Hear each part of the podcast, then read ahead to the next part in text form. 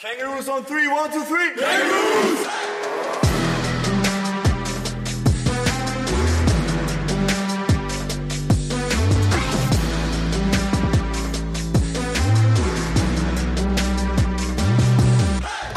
Hallo und herzlich willkommen zu Jump, dem Kangaroos Podcast. Mein Name ist Kevin Kretzler, ich bin Redakteur beim Iserlohner Kreisanzeiger und bringe euch jeden Donnerstag vor Heimspielen den Basketballclub näher. Aber das Ganze mache ich nicht alleine, sondern immer mit einem Gast. Und ich freue mich, dass hier beim Auftakt der Staffel 1 hier heute Ruben Dahmen da ist. Herzlich willkommen, Ruben. Vielen Dank. Ich freue mich hier zu sein. Finde ich sehr gut. Ich würde direkt mal mit einem vielleicht unangenehmen Trip in die Vergangenheit beginnen. Äh, Frage 1 wäre, wer hat dich in deiner langjährigen Profikarriere das allererste Mal so richtig nass gemacht und wie? Ähm, einige tatsächlich. Das erste Mal überlege ich, ist jetzt bei dem Thema das erste Mal ist nicht so ein Thema, wo man das direkt so eingebrannt hat. Aber es gibt definitiv Situationen, wo ich mit äh, 16 Jahren in der damals noch Regionalliga angefangen habe und tatsächlich unterschätzt habe, was die vor allem amerikanischen Importspieler auf dem Point Guard oder Aufbauspielerposition für krass schnelle Crossover haben. Und ich auf jeden Fall in der ersten Saison, das weiß ich auch noch, ich kann jetzt nicht mehr den Namen sagen, aber auf jeden Fall zweimal auf dem Pol lag, definitiv. Also Ankle Premiere gab es auf jeden Fall zweimal in der ersten Saison. Liegt aber auch daran, wer mich spielen gesehen hat in Iserlohn, ich laufe halt auch immer hinterher, egal was passiert. Deswegen das Risiko nimmst du dann mit 16, ja. Gab es im Gegenzug dann auch mal Momente, wo du Neuankömmlinge in der Liga vielleicht auch einfach mal gezeigt hast, ey, das ist das Profi-Level, das wartet hier auf dich? Das ist so. Also ich will direkt schon abdriften, aber es gibt so ein bisschen so dieses, äh, diese Metapher des so Tigerverhaltens beim Basketball, so wie du den Ball empfängst und auch nach vorne bringst, so wie es verteidigt. Und das verstehst du nicht, wenn du 16 bist, aber das verstehst du, wenn du dann jetzt Veteran wirst und dann die 16-Jährigen aufs Feld kommen siehst, dann denkt man sich natürlich direkt so, hier wird zerstört jetzt. Die letzten Saisons hattest du jetzt vor allem ein bisschen mit Verletzungen auch Pech. Zuletzt dann auch das, das Knie, was ein bisschen Probleme gemacht hat.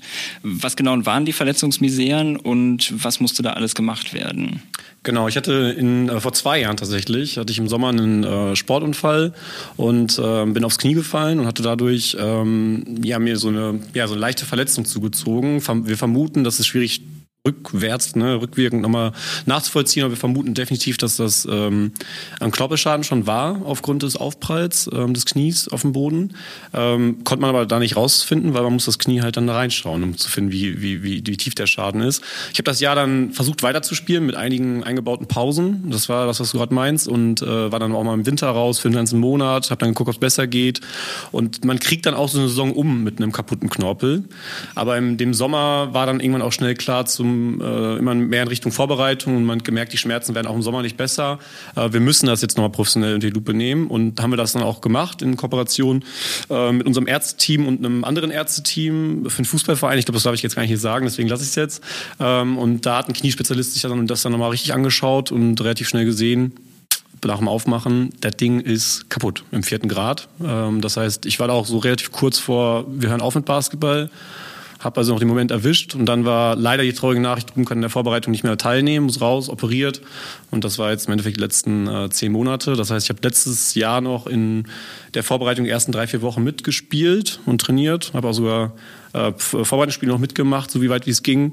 Genau, und bin dann raus und bin jetzt seitdem erst operiert und seit Januar in der Reha. Genau. Was muss dann jetzt noch gemacht werden? Wann bist du ready wieder für den Court? Ich habe äh, den Knorpel, also der Knorpelschaden, es gibt verschiedene Grade. Ich erkläre es mal ganz schnell für alle, die das wirklich interessiert. Es gibt ersten Grad, da kannst du so ein bisschen schleifen oder ein bisschen was verändern. Da musst du nicht irgendwie was hinzufügen oder was wegnehmen. Da kann man so ein bisschen, ne, wie bei auch anderen Verletzungen, äh, schonend umgehen. Dann gibt es den vierten Grad. Das heißt im Endeffekt, wenn man sich das anguckt auf Kamera, da ist kein Knorpel mehr. Also da knallt Kno Knochen gegen Knochen. Das heißt, dann muss, äh, gibt es verschiedene Methoden, wie man den wieder aufbessern kann. Früher ging das gar nicht. Und heute ist man so weit, ich habe das über eine Stammzellentherapie äh, bekommen. Das heißt, in der OP direkt, also gar nicht wie früher Blut abgenommen, dann wird gepflanzt und eingepflanzt wieder, sondern in der Ther Therapie, äh, in der OP direkt ist ein Team von einem Uni, äh, von der Uni da an, anwesend. Ich darf den Namen nicht nennen, das macht die ganze Geschichte keinen Sinn. Ähm, und zentrifugieren deine Stammzellen direkt live und packen sie dann wieder rein. Und ich will jetzt nicht zu medizinisch werden, aber so ungefähr funktioniert das. Das heißt, du kriegst dann pro OP dann ein paar Mal Blut abgenommen, die wird dann in so einer Zentrifuge beschleunigt und dann werden die extrahierten Stammzellen mit anderen Gemischen da wieder reingesetzt und das lässt dann anscheinend einen Knorpel entstehen. Ich hatte vor zwei Wochen einen Test und mein Knorpel ist blitzeblank wieder da. Das ist besser als vom linken, als vom, äh, link, äh, auf linken Knie. Das heißt, das Risiko, ob ich überhaupt zurückkomme, ist jetzt sehr, sehr stark gesunken dadurch und gibt mir natürlich einen unglaublichen Motivationsschub. Ja. Mhm. Wenn man so lange raus ist und auch so einen komplexen Heilungsprozess durchläuft wie du jetzt gerade, ist das ja wahrscheinlich nicht nur körperlich ziemlich anstrengend, sondern auch der mentale Aspekt spielt da nochmal eine Rolle. Wie hast du das wahrgenommen? Ich habe das sehr unterschätzt und äh, auch da vielleicht an alle SportlerInnen, die jetzt gerade zuhören, das sollte man auch präventiv, glaube ich, ernster nehmen. Das ist so mein Learning daraus. Ähm, die, die mich kennen vom Sport oder auch so, oder auch die Fans, ähm, ich bin ein sehr positiver Mensch. Natürlich kann ich sehr euphorisch und emotional sein auf Feld, aber ich bin zu meinen eigenen Leuten sehr, sehr positiv, versuche mitreißend zu sein, ein Motivator zu sein, auch Leader. Das war schwierig in der Zeit, weil ähm, man nach den ersten zwei Monaten realisiert, man ist raus. Und das ist auch kein äh, Bänderriss, wo man irgendwie selber in, in, in, Control ist, da wieder zurückzufinden und das zu beschleunigen. Das hat äh, tatsächlich auch ein bisschen was so ne, Biologie, Physik zu tun. Du kannst es nicht beschleunigen. so Und äh, das zu akzeptieren und dann auch von manchen Seiten vielleicht Hoffnungen zu bekommen oder auch Druck zu bekommen. Wann kommst du? Immer diese Frage, die löst in dir einen Druck aus.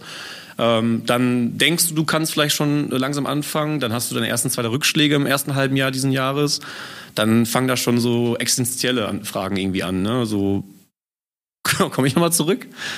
Und mit dem Zweifel wird das halt dann echt äh, schwierig, einfach so. Ne? Ich will jetzt nicht sagen, das geht relativ schnell in so einen sehr großen Tiefpunkt, aber ich glaube, wenn man nicht die Leute um sich herum hat, die einer wieder raushelfen, ist das sehr schnell in so einer einjährigen Verletzung, ähm, dass du da, oder auch zweijährigen Verletzung, dass du da schwierig wieder rauskommst, gerade vielleicht in meinem Alter, Ende 20, wo du jetzt nicht noch die ganze, ganze Karriere vor dir hast. Ja. Inwiefern hat dir dein äh, Support-System da geholfen, dass du eben aus diesem Tief dann wieder rauskommen konntest?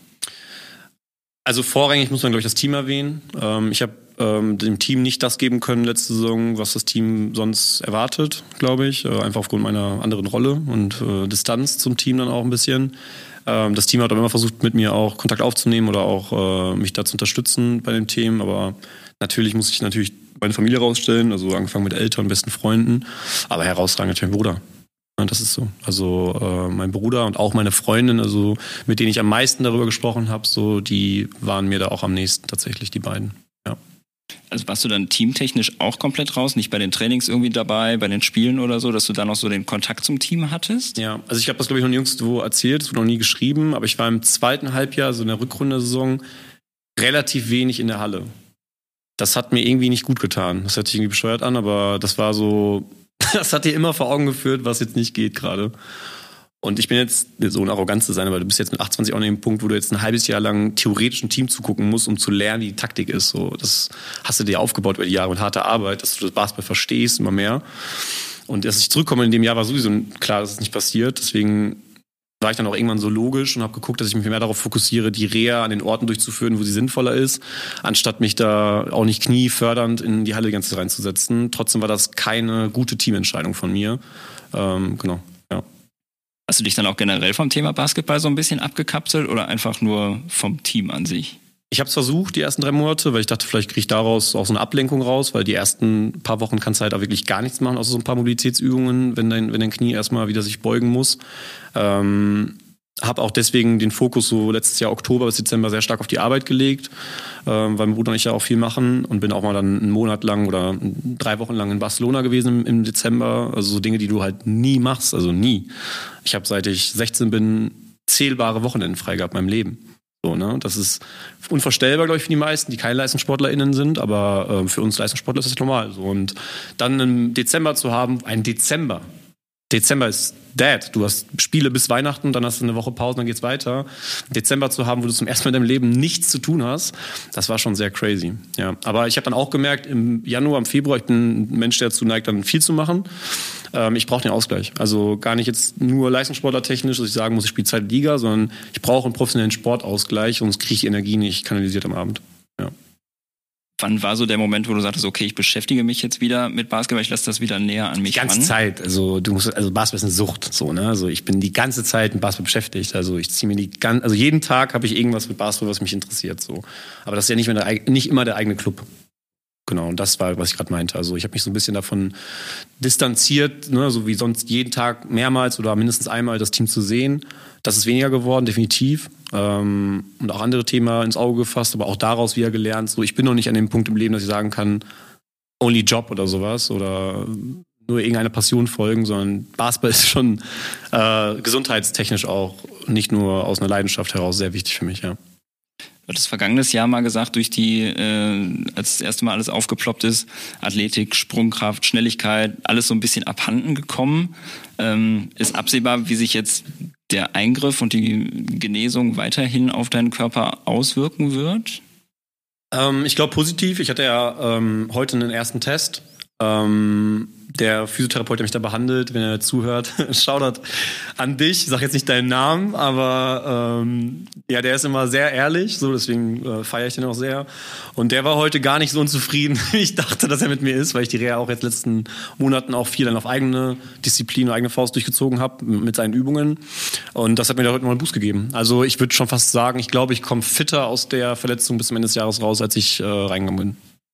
Okay, also vielleicht nochmal eine Leistungssteigerung dann auch körperlich. Also auf der athletischen Seite auf jeden Fall, weil ich mich jetzt nochmal bewusst darauf fokussiere, dann nochmal so Steps zu gehen und mein linkes Bein äh, schon einen guten Stand hat und das rechte Bein noch ein paar Sachen aufholen muss, weil wir genau daran jetzt trainieren und der heute schon so ein paar Sätze gesagt hat, wo wir auch gewisse Progressschritte jetzt planen können. Das ist jetzt das Geilste für einen Sportler. Ne? Also sobald du in diesen Moment kommst, dass du wieder sagen kannst, ich muss das tun, um das zu erreichen, äh, da ist es auch easy. Aber dieser Moment war halt bis April nicht da. Es war mal so, keine Ahnung, an was es liegt und wir müssen schauen, dass wir noch mehr Ruhe geben. Als Sportler verdrehst du die Augen und sagst so, was heißt das? Also ich kann nichts machen oder was? Nee, ja, scheiße. So. Glaubst du, das wird sich irgendwie auch auf dein Game hinterher auswirken, wenn du körperlich einfach mehr machen kannst? Mm, ich glaube, dass mein Game sich sowieso verändert hat, weil ich jetzt äh, sehr lange Zeit Basketball beobachten durfte auch nochmal und auch meine eigene Rolle so überdenken durfte. Und ich habe auch natürlich im Sommer an Übungen oder an, an Moves gearbeitet, die ich ja vorher oder lange nicht mehr gemacht habe, sagen wir so.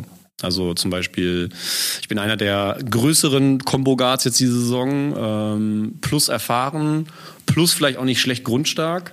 Das, ich bin jetzt kein 2 Meter Aufbau, aber das schafft mir auf jeden Fall die Möglichkeit, äh, im Post auch mal zu werfen. So, und das ist zum Beispiel ein Move, den ich jetzt sehr stark forciert habe letzten Wochen, Monate, ähm, um einfach äh, aus dem Post-Up dann auch mal diesen, ne, also das ist nicht der Vergleich. Also ihr kennt den von Nowitzki, der sieht bei mir zwei Prozent so gut aus, aber man versucht dem ja nahe zu kommen irgendwie so, genau, ja. Und das ist etwas, wo dann einfach vorher gar nicht die Zeit war, um andere Moves irgendwie ein bisschen mehr in den Fokus zu nehmen? Oder warum dann jetzt auf einmal, okay, ich guck mal, dass ich im Post ein bisschen mehr machen kann? Er ist mehr so Veteran-Move, würde ich fast sagen. Ähm, du musst dir überlegen, wie kannst du schnellstmöglichst, also wie ein Produkt, wie kannst du schnellstmöglichst in den Markt eintreten, ohne viel kaputt zu machen? Und das ist dann der Post-Move, äh, der dann sich wegschwenkt und den Wurf mitnimmt aus Körpergrößenvorteil. Dann brauche ich halt nicht äh, mit 35 km/h in eine Menschenmenge reinlaufen, hochspringen und hoffen, dass ich richtig lande. So, ne? Und das war vielleicht vorher mehr mein Game. Das wird auch wieder kommen, aber halt erst Richtung Ende des Jahres, Anfang nächsten Jahres. Und bis dahin will ich ja dem Team ja schon irgendwas geben und gucke jetzt gerade, dass ich sehr schnell in Defense zurückkomme, dass ich sehr schnell einen guten Aufbau spielen kann fürs Team, dass ich sehr schnell solche vielleicht eher ruhigere, aber auch erfahrene Bewegungen mache, die noch nicht so junge Spieler machen und dann wieder zurück so in den alten Modus kommen. Ja. Glaubst du denn, da ist ein bisschen Bammel auch einfach vor, wenn du sagst, jo, früher einfach volle Möhre rein in die Zone, rein in die Verteidigungsmenge und jetzt weiß ich, jo, das Knie hat schon mal Problemchen gemacht, ist gerade noch in der Reha. Glaubst du, da hat man ein bisschen Respekt vor, dann solche Bewegungen wieder zu machen, weil man weiß, ah, das ist vielleicht nicht so gut für den Körper? Also ich rede mir mal ein, dass ich keine Angst habe so bei meinem Knie, weil ich, ich, ich vertraue meinem Knie auch, auf jeden Fall. Ähm, auch jetzt nach den Feedbacks der letzten Wochen wie sich das entwickelt hat. Aber klar, also ein bisschen schwenkt er immer mit und das ist eine Schonhaltung, die du unterbewusst einnimmst. Bei einem Stop and Go, also wenn du irgendwie aus einem Sprint schnell stoppen musst in den Wurf, hatte ich jetzt auch bei meinem ersten Spiel, ich hatte beim ersten Spiel jetzt gemacht am Samstag, meine ersten fünf Minuten.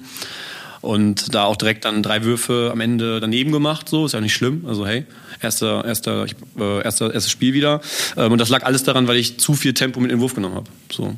War aber auch cool für mich, weil ich jetzt direkt weiß, was noch gerade fehlt. Jetzt kann ich daran arbeiten. Ähm, aber solche Punkte hast du natürlich noch. Ähm, aber jetzt irgendwie Angst davor, dass mein Game nicht mehr zurückkommt oder dass ich mein Game komplett verändern muss, habe ich nicht. Nein, ähm, das wird schon klappen. Wie war das so, diesen ersten Baby-Step auf einmal genommen zu haben? Jo, ich stehe jetzt wieder auf dem Court, auch wenn es fünf Minuten am Ende nur waren? Ja, ist ja krass. Das war, ich habe mich so krass darauf gefreut. Ist auch so unspektakulär für alle anderen eigentlich. Ne? So Preseason-Spiel, nicht, nicht so viele Leute wie in der Saison in der Halle. Ähm, für alle auch irgendwie so eine gewisse Konstanz ist über die Wochen. So ist jetzt wieder ein Spiel halt. Ne? Ähm, für mich war es aber das Spiel. So, ne? also, wir haben ja auch schon mit 20 geführt, als ich reinkam. Das heißt, für die war das Spiel auch schon im Modus, wo man wusste, wer gewinnt vielleicht. Und äh, ich war dann der Typ, der die letzten fünf, fünf Minuten, wie man so schön sagt, Garbage Time, nochmal zu den Minuten gemacht hat. Ne? So, ähm, da mussten alle auf jeden Fall nochmal ein bisschen laufen, weil ich hatte richtig Bock. Ja. Wenn du sagst, jo, gegen Ende des Jahres, Anfang nächsten Jahres, da bist du dann hoffentlich dann da, wo du sein möchtest. Gehen damit dann auch irgendwelche individuellen Ziele einher mit Blick auf die Saison, die jetzt startet?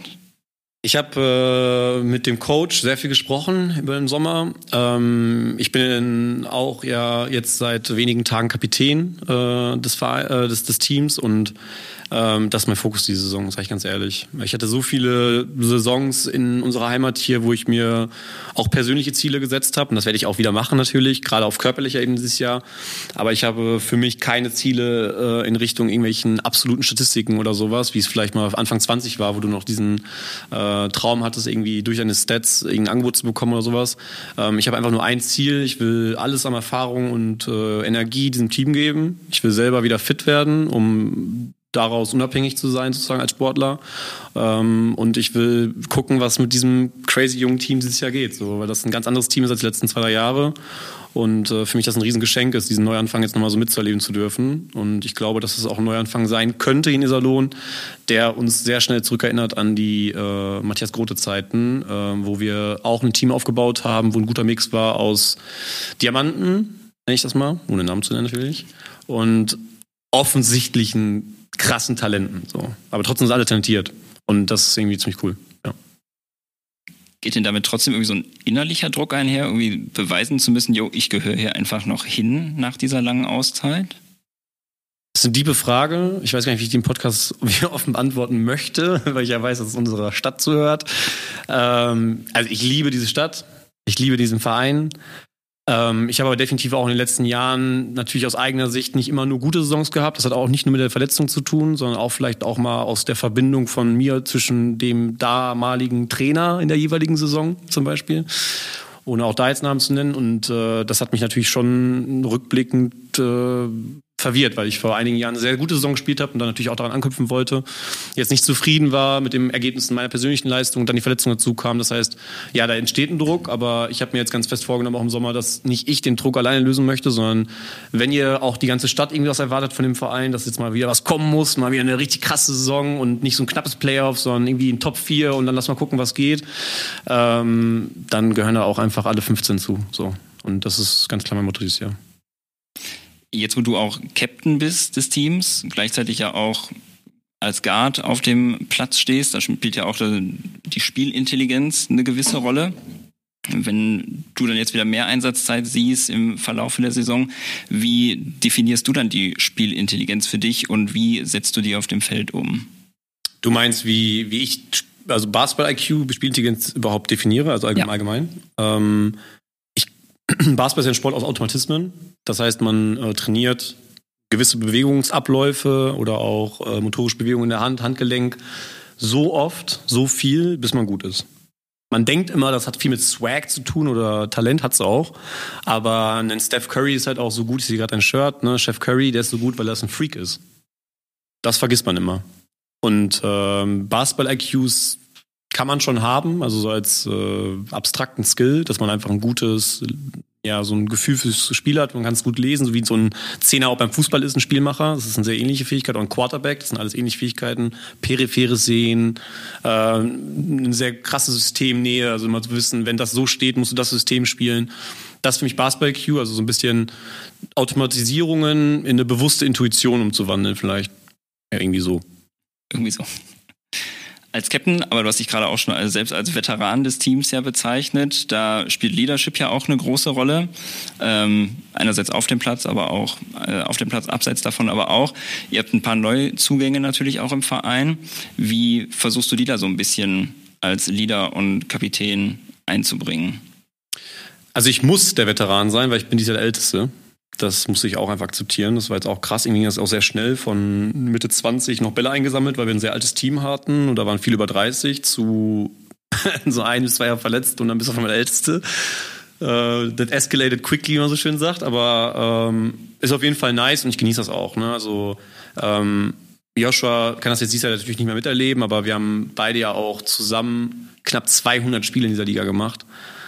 So ich kann dir einfach auch erzählen, wie es ist so in, in der Liga, wie die Schiris sind, wie du vielleicht auch die ersten Steps für dich selbst machst und guck da einfach viel darauf, nicht so der, der Lehrende zu sein, zu meinen, zu wissen, wie die Wahrheit ist. Und ich versuche mich mal so ein bisschen in die Situation reinzuversetzen und dann der Person selbst zu helfen. Und habe da auch so meine Verbindung jetzt aufgebaut zu den meisten Spielern schon. Und mit so vier, fünf Spielern bin ich auch so richtig in Einzelgesprächen, wo die auch dann bewusst zu mir kommen nach ein paar Tagen sagen so und dieser eine Punkt, den du jetzt mal meintest, so findest du da schon so mehr in die Richtung gegangen oder sowas?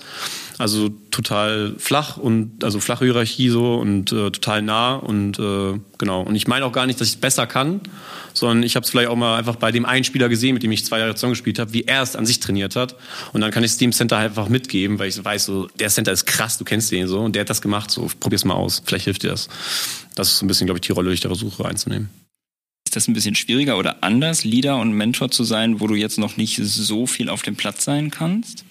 Mm, ich glaube, es war schwierig letzte Saison, deswegen war ich auch dann irgendwann ein bisschen weiter weg, weil ich sehr negativ war. Mir haben die Resultate nicht gefallen, das habe ich dann auch zum Ausdruck gebracht. Deswegen hatte ich mich auch so ein bisschen natürlich dann in einen konstruktiven Diskussion gebracht mit unserem Trainer und Co. nach den Spielen zum Teil. Ähm, ich ich glaube, wenn ich nicht mit am Spiel teilnehmen kann, das musste ich auch erstmal lernen, wie man dann redet. Dann kannst du nicht so der Euphorietreiber sein die ganze Zeit. Du bist ja nicht dabei. Du bist halt außen stehen und das ist dann auch manchmal komisch, wenn du zu laut oder zu negativ bist, weil die Leute fühlen dich nicht das ganze Spiel.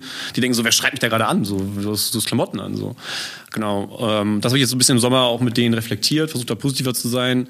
Ähm, und ich glaube in der Vorbereitung, also komm in die Halle, sagst du es mir. Ähm, ich versuche jetzt tatsächlich mehr so der zu sein, Energizer von der Bank und äh, jede Minute, die ich in den nächsten Wochen bekomme, zu nutzen. Ja. Jetzt ist auf deiner To-Do-Liste natürlich erstmal wiederkommen, äh, der Alte sein und im Idealfall dann noch besser, der im Post ordentlich äh, Gas gibt. Ähm, mit Blick auf deine To-Do-Liste vielleicht, die du mal aufgestellt hast, mit kleinen Dingen, die man erreichen möchte, vielleicht auch große Dinge. Was würdest du sagen, wo konntest du überall schon Haken dran machen und wo fehlt der noch? Beim Basketball, also auf was bezogen? Auf Bas Basketball bezogen. Rea jetzt oder generell? Generell deine Karriere. Boah, das ist eine krasse Frage. Äh, gehen wir direkt rein, ja, auf jeden Fall. Ähm, ja, ich glaube, die Ziele, die ich mir gesetzt hatte damals, als ich 15, 16 war, habe ich nicht erreicht. Ich glaube, es ist auch wichtig, das auszusprechen und nicht jetzt nicht so einen, sich da so eine Karriere zu bauen, rückwirkend, die äh, irgendwie jetzt gut verkauft werden kann. Sondern äh, damals, als ich 15, 16 war, war schon ein ganz guter Hype auch um mich drum als junges Talent, so was ich heute bei anderen jungen Spielern sehe. Äh, war einer der Topscorer JBL in Deutschland, äh, wurde mit 16 in die Regio gepackt, äh, habe dann das Angebot ein Jahr später bekommen, von Phoenix Hagen Teil des Kaders zu werden. Da kam schon viel zusammen und du als junger Spieler denkst dann so, ja, mindestens erste Liga oder nicht.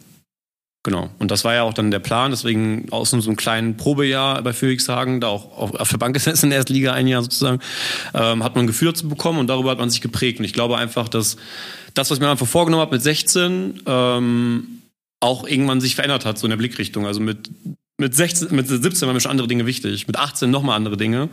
Und äh, ich war mit 18 nicht mehr der all eyes on Basketball, also 100% auf Basketball, wie ich mit 16 war. Und ich glaube, das habe ich erst mit Mitte 20 verstanden. ja.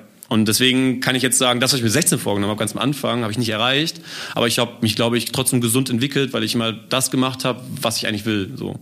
Und ohne, dass ich mir dann dreimal gesagt habe, vielleicht, weil ich es nicht so erwachsen war mit 21, hey Ruben, du willst gar nicht mehr den ganzen Tag nur trainieren und nichts lernen, sondern ich will am Tag ein bis zweimal trainieren und trotzdem mich mit so Themen wie Programmierung oder Design auseinandersetzen. Und dann was war auch dann irgendwie keine bewusste Entscheidung, ich habe es trotzdem gemacht und irgendwie in den letzten Jahren erst reflektiert, dass ich, ich mich da mal entschieden habe da so parallel zu laufen. Ja. War das denn dann früher schwer, als du eben noch so jung warst und das noch nicht so reflektiert hast, zu merken, das ist es irgendwie jetzt nicht, die Ziele erreiche ich hier scheinbar nicht? Ja, klar. Also natürlich ist das schwer. Ähm, also ich glaube, wichtig ist mal zu wissen, ähm, sich da nicht einen vorzugaukeln, woran das liegt. Ähm, ich habe ja gerade gesagt, Basketball ist ein Sport der Automatismen und habe ich glaube ich auch noch nie irgendwo mal gesagt im Interview, aber ähm, der Grund, warum ich es damals nicht geschafft habe, bin ich. Und jetzt nicht irgendjemand, ein Trainer oder jemand, der mich nicht mag oder sowas. Äh, man hätte noch mehr reinsetzen können äh, zwischen 17 und 19, wie das auch Kolleginnen, die ich aus dem Sport habe, gemacht haben. Ich habe schon viel verzichtet, also auf sehr viel. Die haben auf alles verzichtet. Deswegen haben sie es geschafft. also das, was mein Traum war, das schaffen ja auch nur ganz wenige. So, und äh, ähm, ich, ich spiele jetzt dafür über ein Jahrzehnt in meinem Heimatverein in der dritten Liga, also zweite Liga Pro B und ähm, das ist ja jetzt für mich mein neuer Traum sozusagen. Und äh, ich kann es genauso wertschätzen, auch so in dieser Bodenständigkeit vielleicht ähm, irgendwas Geiles zu finden. Und früher, ja, war immer, ja, klar, war immer NBA. Also du wolltest bis 16 NBA spielen. Also, ob das realistisch ist, natürlich nicht, aber irgendwas treibt dich halt an. Stehst morgens auf. Und ähm, ja. Ist das dann auch der Traum, hier dann die Schuhe an den Nagel zu hängen irgendwann? Oh, oh, oh. Das, also das äh, kann ich noch nicht beantworten tatsächlich. Das müssen wir erstmal abwarten. Das ist jetzt agil zu entscheiden in den nächsten drei, vier bis vier Monaten. Ähm, also ich habe jetzt für ein Jahr unterschrieben und ähm, darauf committe ich mich auch und äh, werde auch nur diesen Fokus hierauf setzen.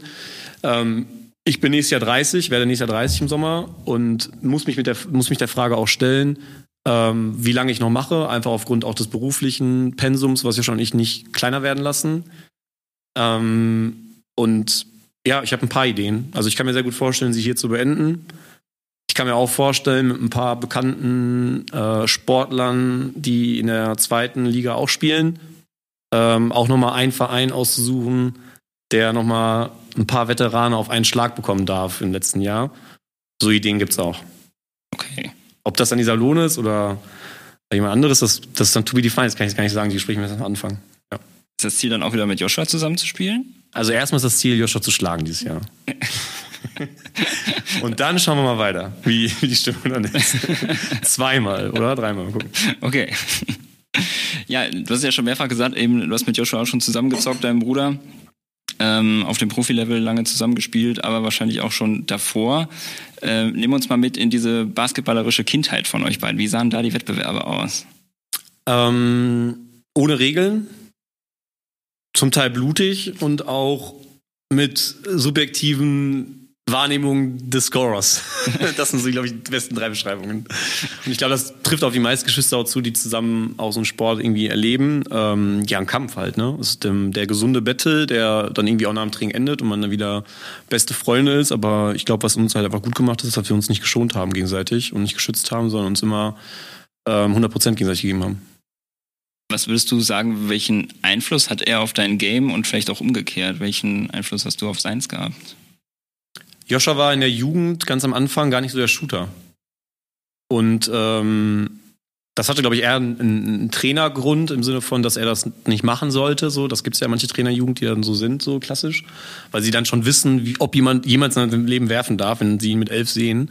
Genau. Und ähm, Joshua ähm, hat sich so mit 14, 15 so einen Wurf angetrainiert, der mit 16 schon so gut war, dass sich alle gefragt haben: So, hey, ist das ein Shooter?